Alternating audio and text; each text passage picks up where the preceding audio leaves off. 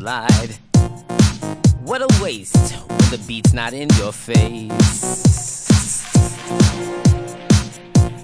I was about to get down, then something happened to the sound. As if the floor was snatched from up under my feet, my soul began to float with the beat.